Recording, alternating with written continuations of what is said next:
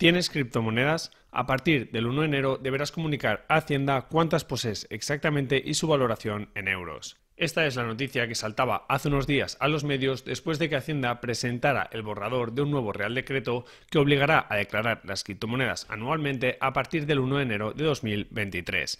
Y por si esto fuera poco, hace unos días también recibimos la noticia de que Binance había paralizado su servicio de futuros y otros derivados en España por motivos regulatorios. Pero, ¿realmente tenemos que declarar sí o sí todas nuestras criptomonedas? ¿Qué pasará con las operaciones de futuros y otros derivados de criptomonedas? En el vídeo de hoy vamos a repasar las nuevas regulaciones e impuestos sobre las criptomonedas, cómo nos afectan a los inversores en criptoactivos y qué es lo que podemos hacer ante esta situación.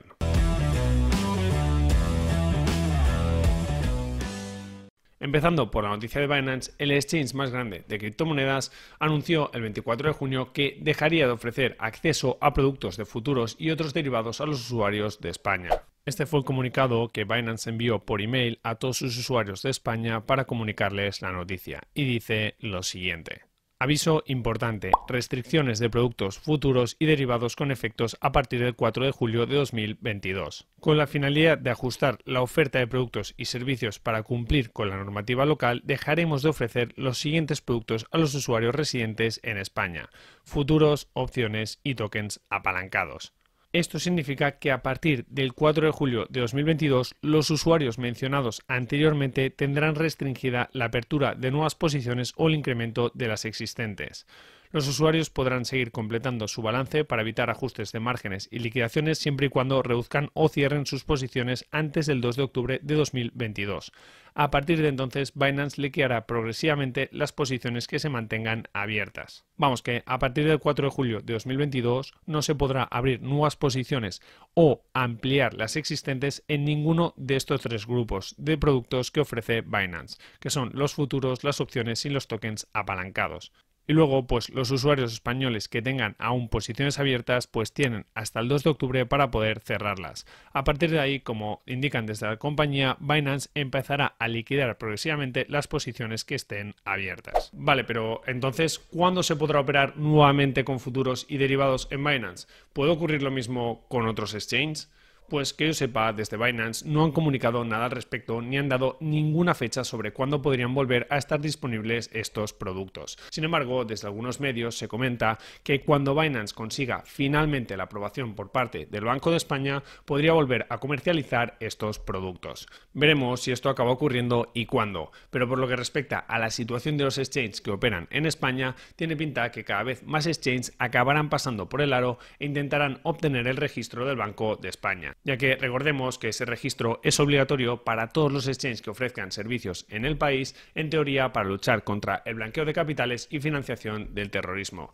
Y las empresas que no se inscriban en él podrían recibir sanciones millonarias. Ok, y una vez comentado el caso de Binance, pasemos a comentar la noticia bomba que hemos mencionado al principio sobre las nuevas declaraciones de impuestos de criptomonedas. Pero antes recuerda que puedes darle un buen me gusta a este vídeo, aunque no te gusten las noticias de hoy, y suscribirte al canal activando las notificaciones para seguir aprendiendo sobre inversiones. Pues aquí tenemos la noticia bomba que saltó a los medios.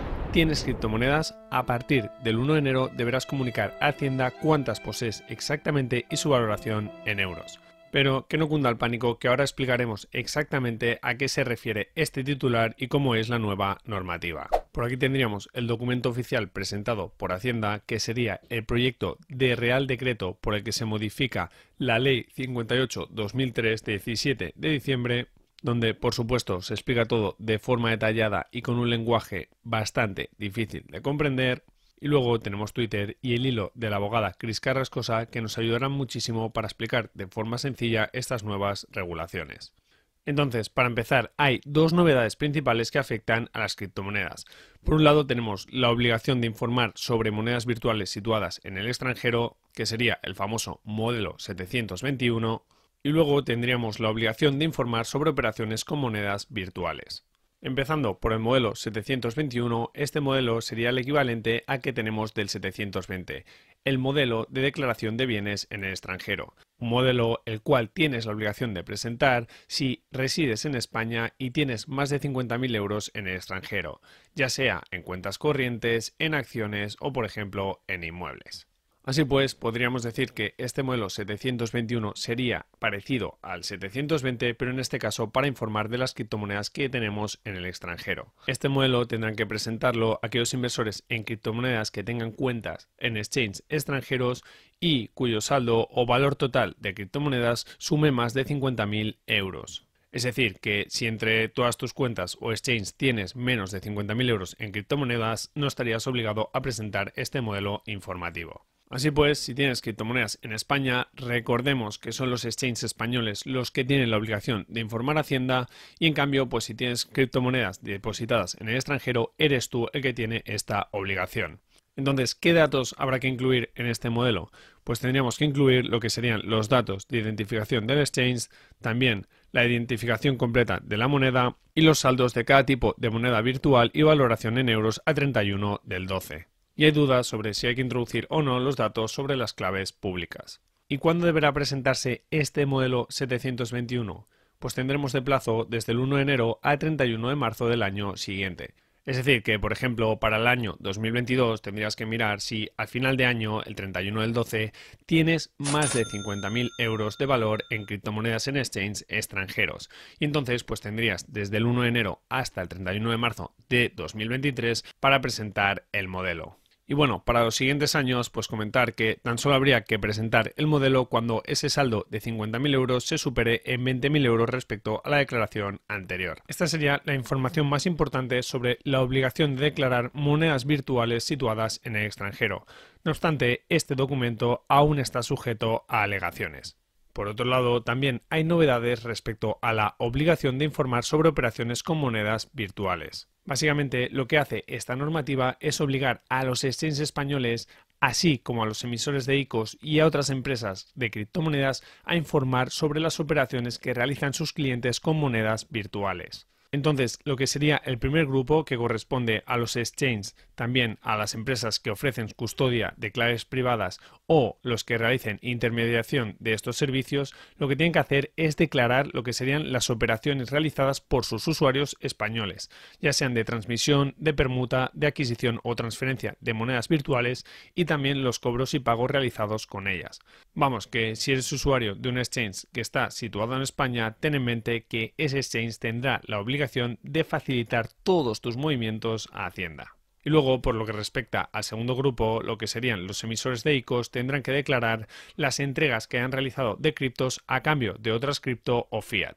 O sea, lo que viene a ser todo el reparto de tokens que hayan derivado de la venta pública privada. ¿Y qué información pedirá Hacienda a empresas como los exchanges o los emisores de ICOs? Pues la verdad es que pedirán bastante información, ya que solicitarán datos de identificación completa, también la fecha del registro de los usuarios en la plataforma, el tipo y fecha de la operación, la clave pública asociada, tipo y número de unidades transaccionadas y también las comisiones y gastos asociados. Está claro que a medida que pase el tiempo va a haber más control sobre las criptomonedas y que las empresas del sector colaborarán cada vez más con los estados por la presión que estos ejercen.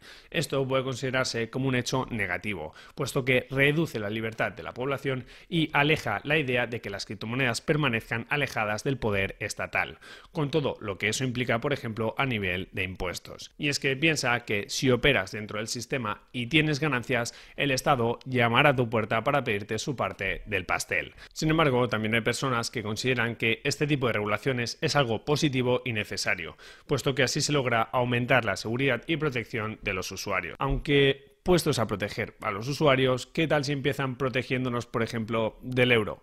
Porque tengo la sensación de que mis euros cada vez tienen menos valor en el supermercado o en la gasolinera. Si perteneces al primer grupo y valoras mucho la privacidad, puedes operar mediante exchanges descentralizados como por ejemplo BISC, un exchange del cual ya hicimos un tutorial en el canal y que os comparto por aquí. O si no, pues también tienes otras opciones como por ejemplo los cajeros de criptomonedas dependiendo del país en el que estés u obtener criptomonedas a través del minado. Aunque eso sí, ten en mente que la privacidad tiene un precio y que si compras sin KIC deberás pagar una prima por permanecer en el anonimato. Así que la decisión de si merece o no la pena comprar criptomonedas esquivando los exchanges regulados está en tus manos. Y hasta aquí el episodio de hoy.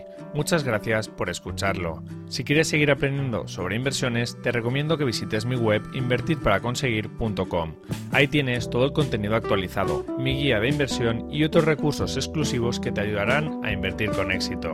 También quiero recordarte que este podcast se crea a partir de los vídeos que subo a mi canal de YouTube Invertir para conseguir, donde puedes disfrutar de todos mis contenidos en formato vídeo.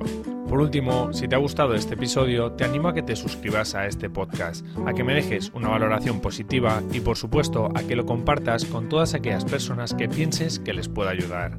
Muchísimas gracias por estar ahí un día más y nos vemos en el próximo episodio. Un saludo.